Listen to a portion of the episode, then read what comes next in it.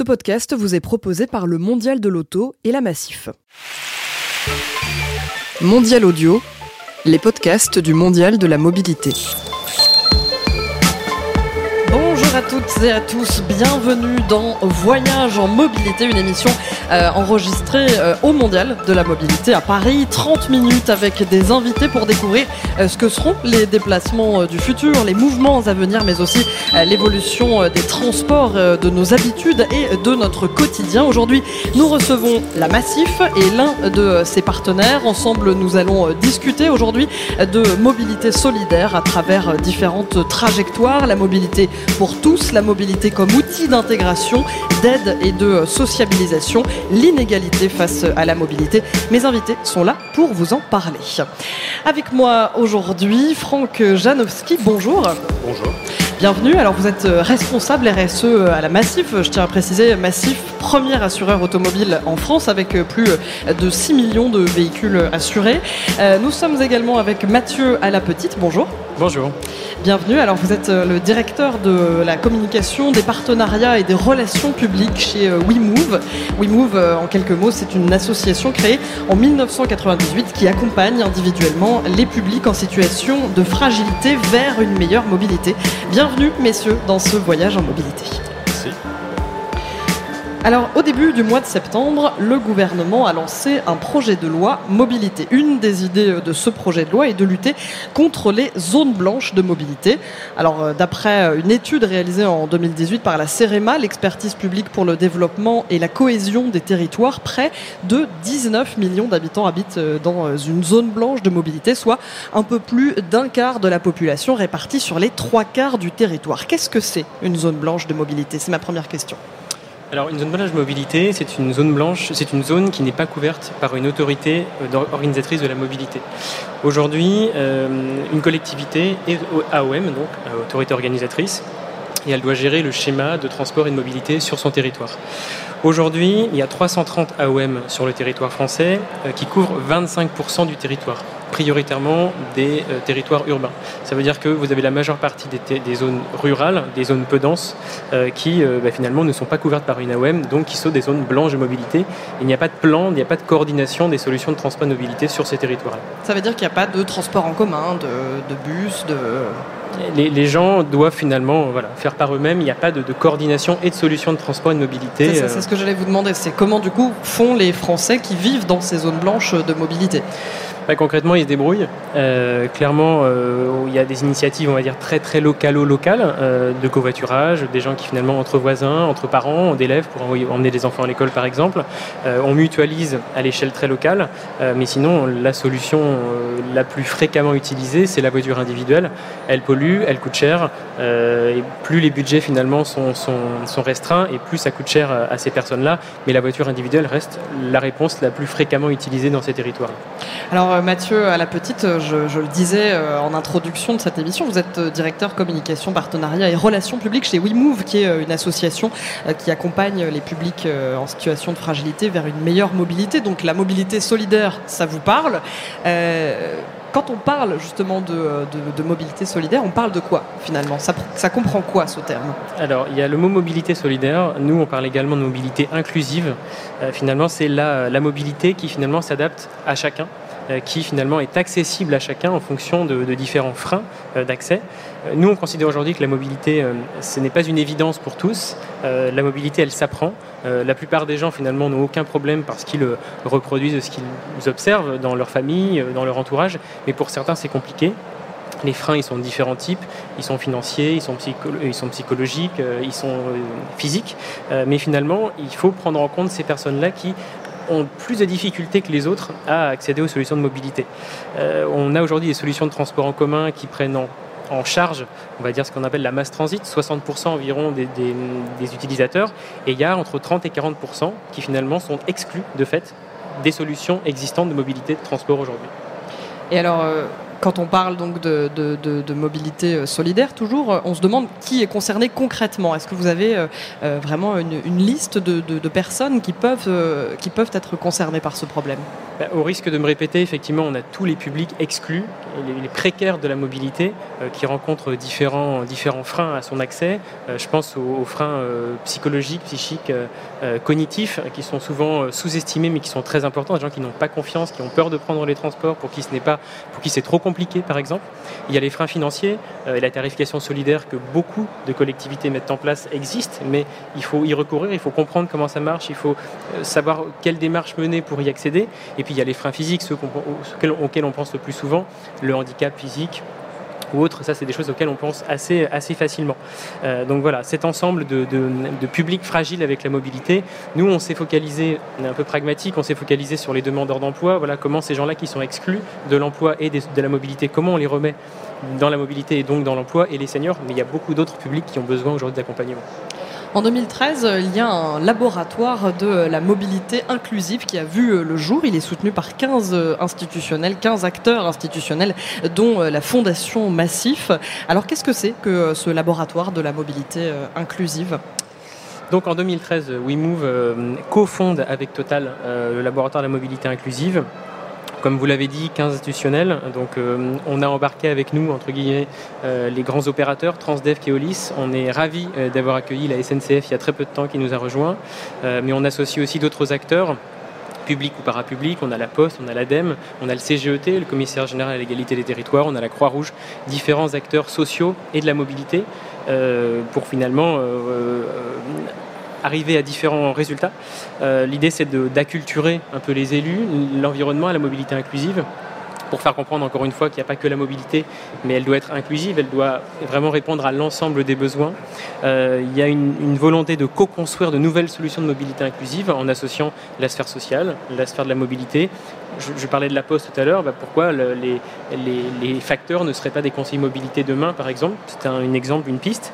Et euh, il y a aussi cette volonté de mettre des chiffres sur des tendances et des impressions. C'est grâce aux études du LMI euh, qu'on a pu déterminer qu'il y avait 7 millions de personnes, 20% de la population active, qui rencontrent des problèmes de mobilité. Ça, c'est typiquement ce genre de choses qui jusque-là étaient ressenties, que les élus ressentaient sur leur territoire, mais aucune étude n'avait été menée. Nous, on a pu mettre des chiffres sur ces sensations. Et euh, pourquoi, euh, pour un acteur de l'assurance comme, comme la Massif, c'est important de faire partie de ce laboratoire? Franck Janowski. comme vous l'avez dit tout à l'heure, euh, la Massif, euh, premier assureur des particuliers avec ses millions de véhicules, doit être euh, à la fois un observateur mais un acteur engagé pour le changement de paradigme de mobilité dans lequel on est en train de vivre. Et donc c'est vraiment une évidence qu'il a fallu intégrer, enfin, c'était pas une obligation, c'était même une envie d'intégrer ce laboratoire. Je crois que maintenant on est carrément à une vingtaine de structures avec l'arrivée de la SNCF. Donc euh, c'est pas neutre, c'est une structure qui est à la fois un think tank et un do tank, euh, donc c'est complètement en phase avec les enjeux de la Fondation Massif. Euh, parce que les, engagements de la Fondation Massif, c'est tout ce qui est lié à l'innovation sociale, en accompagnant des porteurs de projets novateurs qui, répondent aux cinq besoins fondamentaux des personnes, c'est-à-dire mieux se loger, être en meilleure santé, mieux épargner, euh, mieux vivre ensemble et bien sûr euh, mieux se déplacer. D'ailleurs, euh, souvent quand on a la solution pour mieux se déplacer, on arrive à trouver d'autres solutions pour les autres enjeux. Donc en matière de mobilité inclusive, la Fondation joue son rôle en permanence. elle a déjà d'ailleurs mis en place des solutions concrètes et innovantes. je pense notamment à l'installation des garages solidaires avec le réseau Aprévia notamment, dont la mission principal, c'est en fait de permettre à des personnes en situation de précarité euh, d'accéder au monde de l'emploi en apportant une solution à leurs problèmes de déplacement par la location, la réparation et la vente de véhicules à, petit prix. Il y a également un autre exemple concret, c'est le soutien au réseau Pouce, le premier réseau de l'autostop euh, organisé, sécurisé et solidaire en France. Et euh, je pourrais citer également l'aide à l'assénage dans d'autres villes d'une structure qui s'appelle Tout en vélo, euh, qui est une, structure innovante qui propose des déménagements et des livraisons au, dernier kilomètre à vélo euh, dans les zones rurales. pour, euh, juste pour, euh, pour que nos, auditeurs qui, nous écoutent puissent bien, bien, bien suivre, toutes les initiatives dont vous parlez sont à retrouver quelque part, rassemblées Sur le site de la Fondation de la Massif. Très bien, c'est dit. Euh, alors, euh, donc vous l'avez dit, euh, Mathieu, à la petite tout à l'heure, le, laboratoire de la mobilité inclusive a, calculé qu'en tout, 20% de la population active rencontre aujourd'hui des difficultés de mobilité au quotidien sur l'ensemble du territoire. Alors, c'est quoi avoir des difficultés de mobilité au quotidien, au-delà hein, des zones blanches dont on parlait en début d'émission, et également au-delà des freins Concrètement, si, si on doit donner des exemples, qu'est-ce que c'est avoir des problèmes de mobilité euh, au quotidien c'est finalement rencontrer différentes, euh, différentes difficultés d'accès, comme je l'ai dit. Euh, ça peut être très très concret. Hein. Quand je parlais de, freins financiers, c'est concrètement, je dois, aller, je dois avoir une voiture pour, aller, pour aller travailler. La voiture, c'est trop cher. Je, je, ne peux pas assurer l'entretien, je ne peux pas donc aller travailler. Pôle Emploi me propose des offres, mais je ne peux pas aller, je ne peux pas me rendre sur le lieu de travail. Il y a une solution de transport en commun, mais comme je l'ai dit tout à l'heure, il y a une tarification solidaire, mais je ne comprends absolument pas comment euh, faire les démarches administratives pour euh, recourir à ce genre de droit encore une fois, je ne peux pas y souscrire. Et on arrive à des difficultés, on arrive à des fraudes, on arrive à du non-recours aux solutions, alors que finalement, elles sont, elles sont présentes. Euh, donc ça, c'est typiquement des choses, des, choses des, difficultés rencontrées. Je parlais du frein psychologique ou du frein cognitif. On a beaucoup de seniors que l'on accompagne qui finalement, euh, en arrivant euh, auprès de WeMove, nous expliquent qu'elles n'ont pas du tout confiance en elles et ne se sentent pas capables de prendre les solutions de transport qui parfois passent en bas de chez elles. Et au final, on, va jusqu'à accompagner les conseillers mobilité, accompagnent les publics euh, dans le bus, dans le métro, euh, dans le train, une fois, deux fois, trois fois, sur un, un itinéraire donné. La première fois, c'est le conseiller mobilité qui prend par la main le, bénéficiaire ou la bénéficiaire. Au dixième euh, itinéraire, c'est plutôt l'inverse. C'est le bénéficiaire qui a pris un peu le lead sur la sortie et qui maintenant est, autonome dans sa sortie. Voilà, on essaye un peu d'identifier les freins et d'y apporter des solutions adaptées. Et alors, euh, à qui peuvent-ils s'adresser ces personnes en, situation de, fragilité ou en tout cas euh, qui ont des difficultés de, mobilité au quotidien? À qui, qui peuvent-ils aller voir? Ils vont aller voir WeMove. Euh, donc si, on est, si on est sur le territoire, euh, juste pour, pour, information, donc, euh, on a 27 plateformes actuellement sur le, sur le territoire national. on rayonne sur 43 zones d'emploi. En 2017, on a, on a accompagné 11 500 personnes. Sur l'aspect insertion socio-professionnelle, on, a, on a un taux de retour à l'emploi de 46% sur le territoire, 40% dans les zones rurales, on monte jusqu'à 60% dans les, 40% dans les zones urbaines, 60% dans les zones rurales concrètement, comment vous n'allez jamais vous adresser à nous directement? On n'est pas des plateformes grand public. Par contre, on travaille avec des prescripteurs. Et je prends l'exemple typiquement de Pôle Emploi, j'en parlais tout à l'heure.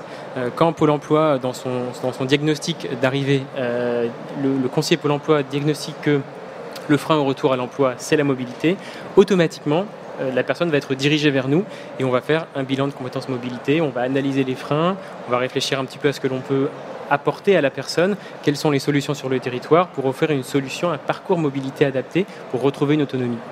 Et outre Pôle emploi, est-ce que vous pouvez nous citer d'autres prescripteurs? Ça peut être euh, des, missions locales pour les publics en insertion, des CCAS, des affaires sociales pour les, seniors, des clubs seniors, des EHPAD. On va jusqu'à finalement euh, euh, faire des interventions collectives dans des établissements pour toucher les seniors. Les seniors qui sont principalement, ou le mode de déplacement principal, c'est la voiture individuelle. Comment quelque part les désintoxiquer de la voiture individuelle. Du jour au lendemain, la personne a un handicap physique ou autre, elle se retrouve totalement démunie.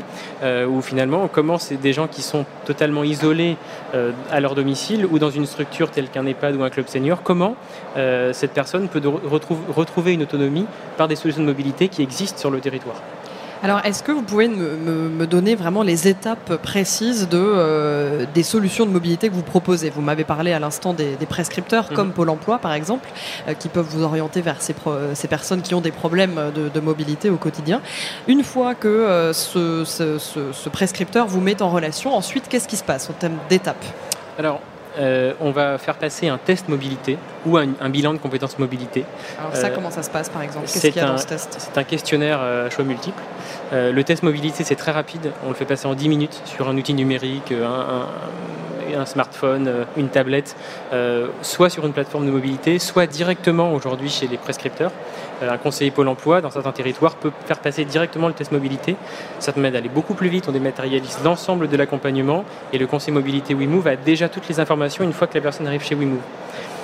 Une fois que le test est passé, on, déclenche un parcours mobilité euh, qui va euh, démarrer par des informations, des, outils, des, briques, on va dire pédagogiques, des formations on va apprendre la personne déjà à, euh, utiliser les moyens existants sur le territoire, s'ils sont là. et ensuite, on va, à partir donc des besoins qu'on aura identifiés dans le test et des freins qu'on aura également identifiés, qu'est-ce qu'on peut apporter à la personne? Euh, on a des personnes qui ont besoin d'accéder rapidement à un emploi, on va lui prêter euh, un vélo, on va lui prêter un vélo électrique, on va lui prêter euh, même une voiture pour pouvoir aller rapidement à répondre à une offre d'emploi. On va la suivre sur plusieurs mois par exemple.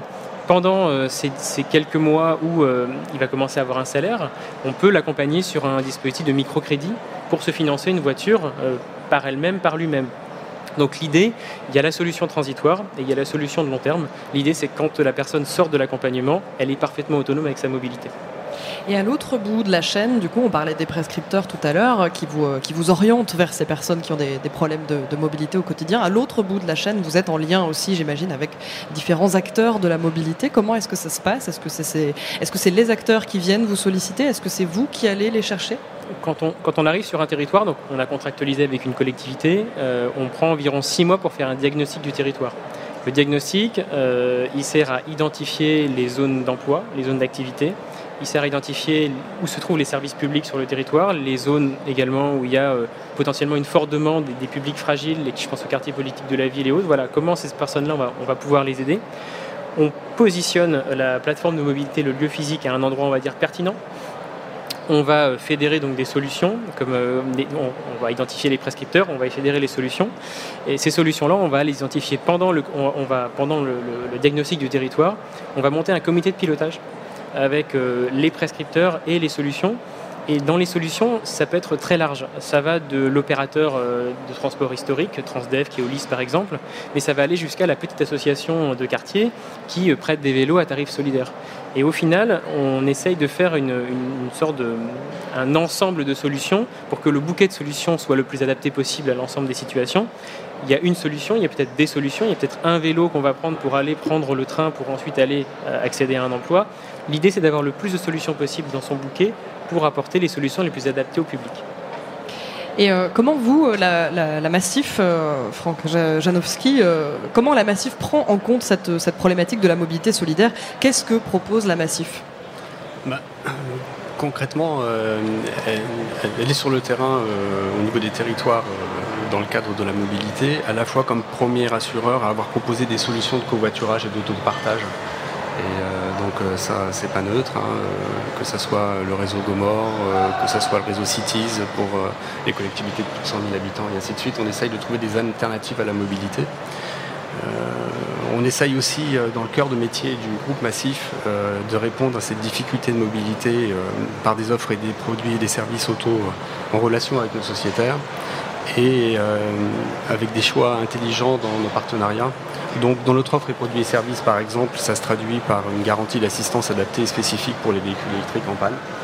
Ça se traduit uniquement, également par euh, l'assurance sans surcoût des batteries des véhicules électriques.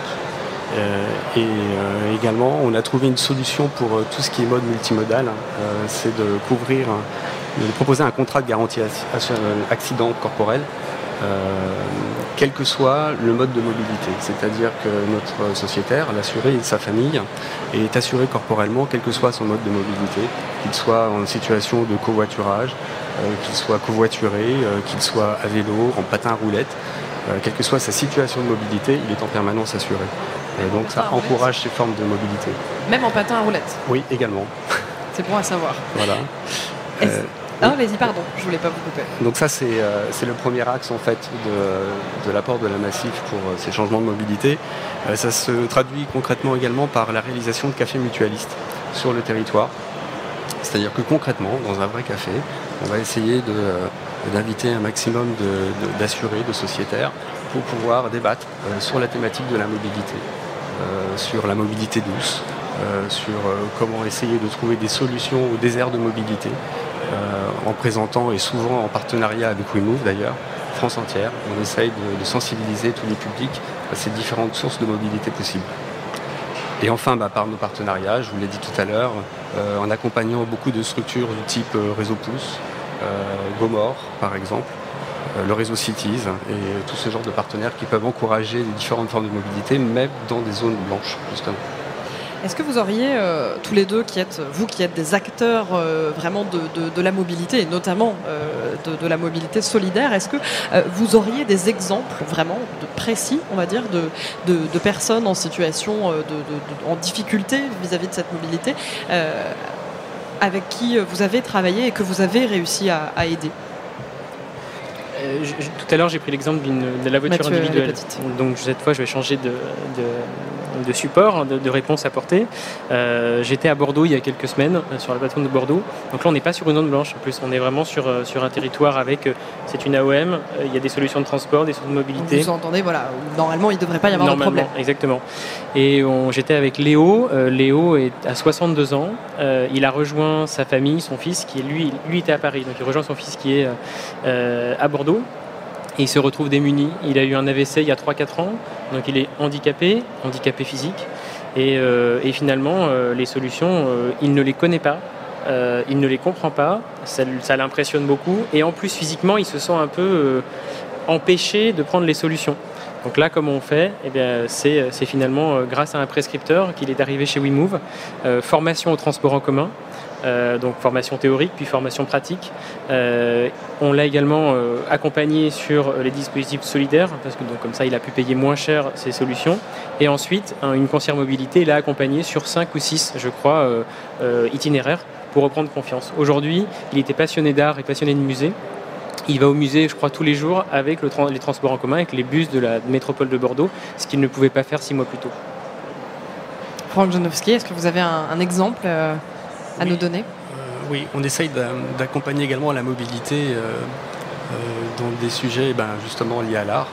Et avec, en partenariat avec le Move, on a mis en place le 27 septembre dernier, je crois, justement une initiative pour faire profiter à des personnes en situation de précarité à des visites du musée de l'Homme à Paris, des personnes qui se trouvaient en banlieue parisienne. Et donc on les a rencontrés dans un pôle emploi à Daumont dans le 95 et donc autour d'une table, on a expliqué comment on allait pouvoir être capable de se déplacer pour aller au musée à Paris. Euh, c'était pour eux, je pense, et pour, pour moi aussi d'ailleurs, une expérience très enrichissante. Et quand on parlait tout à l'heure de formation sur euh, les déplacements euh, publics, c'est pas une évidence en fait pour tout le monde. changer de ligne de métro et ainsi de suite. Lire un plan de métro parisien, RER, c'est pas une évidence. Et donc ça aussi, ça fait partie des solutions pour pouvoir lutter contre les problèmes de mobilité. Et à force d'échanger avec ces personnes-là, on s'est vite rendu compte qu'on déplaçait juste la formation de, la mobilité, mais également ça permettait à la fois de voir un lieu sympathique, culturel, mais également de rompre l'isolement. Et, voilà, on, a vraiment aussi cette notion de lutte contre l'exclusion et de l'isolement. Alors avec euh, cette idée de mobilité solidaire, on en a beaucoup parlé euh, pendant, euh, pendant cette émission. il y a donc de, nouveaux acteurs, je pense notamment aux loueurs solidaires, aux garages solidaires, aux taxis social, même au covoiturage, qui ont. Est-ce que ces, acteurs ont besoin de, coups de pouce pour démarrer? Comment est-ce que la Massif peut les accompagner? Je vais redonner euh, l'exemple typique du réseau Pouce, accompagné par la Fondation. J'allais vous en parler juste après, on aimerait bien savoir comment ça fonctionne. Ben, en fait, euh, c'est essayer de redynamiser un petit peu cette solution d'autostop euh, dans les zones rurales. Quand vous dites redynamiser, ça veut dire la, faire... la, promouvoir, l'encourager, la, promouvoir, la sécuriser. donc, et ça marche très bien. Hein. Réseau Pouce a débuté en Tarn-et-Garonne en 2013. Euh, juste dans, une petite ville qui s'appelle Moissac, une petite commune qui a donné ses premiers, euh, ses premiers fonds pour pouvoir mettre en place ce, euh, réseau d'autostop Pourquoi là-bas, si je peux me permettre Parce que le, l'inventeur habitait là-bas, tout simplement, et il s'est dit il y a quelque chose à faire pour essayer de redynamiser l'autostop sécurisé. Euh, donc c'est simple, hein. vous avez une application, vous êtes soit euh, un autostoppeur, soit vous êtes un, conducteur solidaire qui souhaite euh, jouer le jeu, de la démarche. donc on a aidé cette start-up quelque part à se développer et ça prend beaucoup d'ampleur hein, puisque maintenant on a une soixantaine de collectivités qui ont souscrit à la démarche. Ça règle vraiment une, solution de mobilité à la fois pour les jeunes qui parfois sont dans des habitations isolées pour se rendre au lycée, au collège, ou des personnes assez avancées en âge aussi qui ont besoin de se déplacer mais qui veulent aussi un réseau d'autostop sécurisé. C'est généralement pour des distances en moyenne de 10 km. Ça dure euh, pas plus de 10 minutes en moyenne et euh, ça marche très fort. Pardon une attaque de micro en fin d'émission. C'est toujours impressionnant. Euh, pour conclure cette émission qui malheureusement touche déjà à sa fin, ça passe vite, l'inégalité face à la mobilité, messieurs. pour vous, quels sont donc les acteurs finalement? Si on devait conclure, quels sont les acteurs qui peuvent lutter pour cette, cette mobilité solidaire? Je vais faire une réponse assez vaste, mais j'ai envie de dire tous les acteurs. Euh, aujourd'hui, on a des réponses qui sont souvent en silo. Euh, tiens, on va aider ici les demandeurs d'emploi. Tiens, ici, on va aider les seniors. On va faire un transport à la demande que pour les seniors. Je pense que l'enjeu, c'est vraiment de pouvoir tout mutualiser, de mettre euh, autour de la table les acteurs de la mobilité, des transports, les acteurs sociaux, et vraiment de, mettre tout le monde autour de la table et de mutualiser les solutions pour les rendre, les rendre inclusives et surtout les rendre mutuelles. Pourquoi un, transport scolaire ne, pourrait pas emmener des seniors euh, de, la zone, du zone rurale à, la grande ville qui est juste à côté. Donc il y a vraiment un enjeu à mobiliser tout le monde et à les mettre autour de la table et de les faire travailler ensemble. Franck Janowski, qu'est-ce que vous en pensez? Oui, ben, j'aurais tendance à répondre à peu près la même chose. Hein. Euh, comme, on dit souvent, nous, à la Massif, c'est d'abord un sujet complexe et on doit faire appel à l'intelligence collective, ça c'est sûr. c'est comme ça qu'on y arrivera. Nous, en tant qu'institution euh, assurantiel euh, reconnu pour ses démarches au niveau de mobilité. On essaye d'innover en créant euh, le fonds d'investissement Massif Innovation qui permet de donner quelque part, il faut de l'argent, c'est nécessaire pour pouvoir développer toutes les bonnes initiatives. Donc on essaye d'accompagner au mieux toutes les, startups innovantes pour justement dans le but de cette intelligence collective. Et donc, qu'est-ce qui manque en fait? Il manque vraiment uniquement cette mutualisation des savoir-faire, j'ai envie de dire c'est aujourd'hui une vraie problématique. Aujourd'hui, on est face à des départements qui gèrent les, compétences sociales, les régions qui gèrent les compétences de transport. Et donc, on est sans cesse en train de, parler à des interlocuteurs qui eux-mêmes ne se parlent pas entre eux. Donc, finalement, je pense que déjà réussir à, faire parler, à se faire parler les élus et les acteurs de la mobilité, ce serait déjà un, beau progrès. Franck Janowski. Non, rien à ajouter euh, à ce mot de la fin. Eh bien, euh, c'est ainsi que euh, se termine ce voyage en mobilité. Merci beaucoup, messieurs. Merci à Franck Janowski, je rappelle, responsable RSE à la Massif. Merci d'avoir été avec nous. Merci également à Mathieu à la Petite, directeur communication, partenariat et relations publiques chez WeMove.